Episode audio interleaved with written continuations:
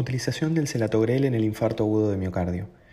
Los antagonistas orales del receptor plequetario P2 y 12 presentan un inicio de acción tardío en los infartos agudos de miocardio, lo que puede deberse a un retardo en su absorción, acentuado en pacientes que reciben tratamiento concomitante con opioides para alivio del dolor.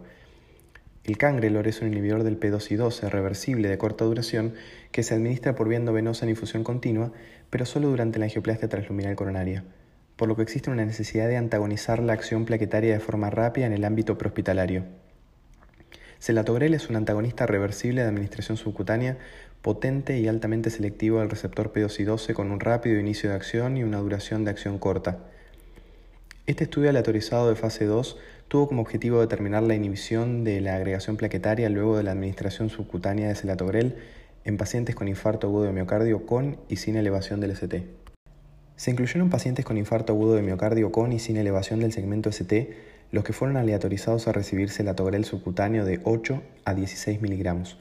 Fueron excluidos pacientes con shock cardiogénico o inestabilidad hemodinámica, requerimiento de reanimación cardiopulmonar y aquellos que hayan recibido una dosis oral de carga de otro P2 y 12 previo a la aleatorización.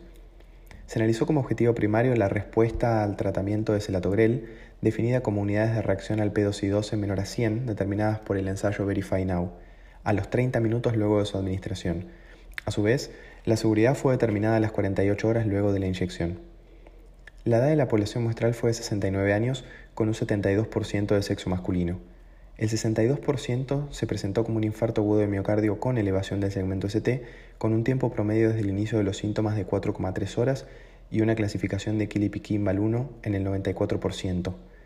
Del total de pacientes analizados, 47 recibieron celatogrel, 24 en dosis de 8 miligramos y 23 en dosis de 16 miligramos, seguidos por ticagrelol en el 92% de los casos.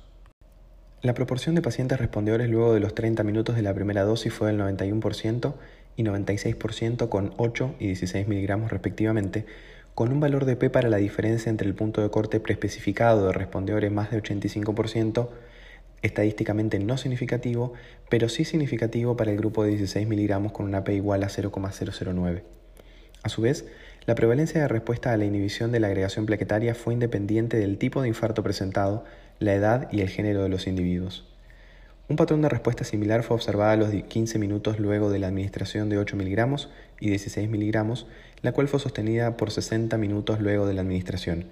A los 15 minutos, la mediana de unidades de reacción del P2 fue de 51 para la dosis de 8 miligramos y 9 para la dosis de 16 miligramos.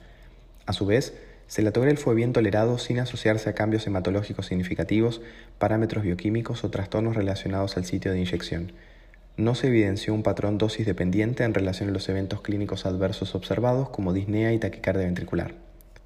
Por lo cual de este estudio podemos destacar que en pacientes con infarto agudo de miocardio, una simple administración subcutánea de celatogrel produce un rápido efecto dosis dependiente de inhibición de la agregación plaquetaria.